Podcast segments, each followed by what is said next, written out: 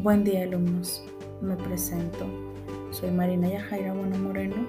Actualmente estudio la carrera de licenciatura en Educación y Administración de Centros Educativos en la Universidad Metropolitana de Monterrey. Les hablaré de un tema importante con la finalidad que conozcan más sobre tal y lleguen a ser empáticos con lo que a continuación les compartiré, refiriéndome al respeto a los mayores, en este caso en específico al adulto mayor. Ellos son parte fundamental en la sociedad y por lo tanto hay que hacer que se sientan queridos e indispensables. Son padres, abuelos e incluso un pilar en la vida de las familias actuales, llegando a tomar un papel de, cuidadores. Ustedes han pasado por esta etapa donde tus abuelitos se convierten en las personas que cuidan y protegen e incluso te alimentan. Creo yo que probablemente alguno de ustedes les tocó eso. Para los adultos es importante que les mostremos afecto y simpatía, tomándoles en cuenta en decisiones o roles diarios. Esto les hace sentir que son parte de algo y que gracias a su experiencia pueden solucionar un problema por más mínimo que sea. La interacción con la sociedad empieza en la comprensión de las personas que les rodean. Debido a los cambios que enfrentan, el adulto mayor necesita sentir que es aceptado y comprendido por los demás y es de suma importancia que tú como adolescente consideres la situación por lo que está pasando, ya que su mente y su cuerpo, como sus actividades, ya no fluyen tan rápido como las tuyas. Como les comento, de ahí viene la comprensión y la empatía. En la actualidad se han visto casos de ancianos que son abandonados o están en situación de calle debido a que sus hijos o familia no quieren cargar con esta responsabilidad que conlleva el tener que atenderlos.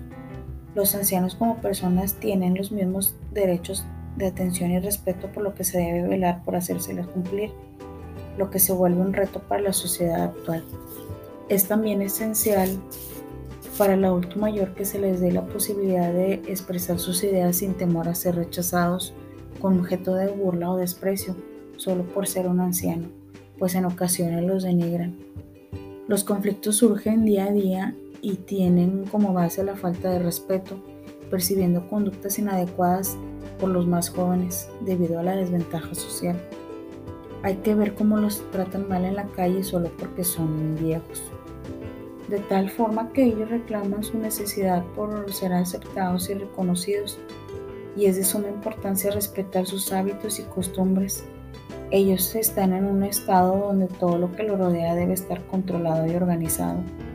Hay que dirigirse a ellos con un tono de voz claro y normal, ya que no te das cuenta tú como persona si está pasando por un, un déficit de, audio o, de atención, motívulos a realizar alguna actividad conforme a su condición.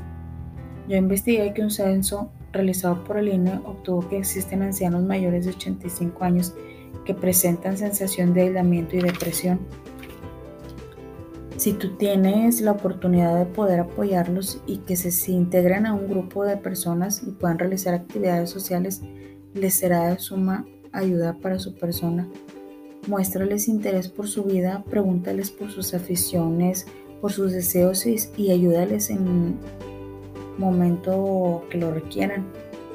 Ya para finalizar, como seres humanos que somos, debemos recompensar todos sus tesoros regalados y seguir su ejemplo con valores de honestidad y respeto, recordando que un día ocuparemos su lugar.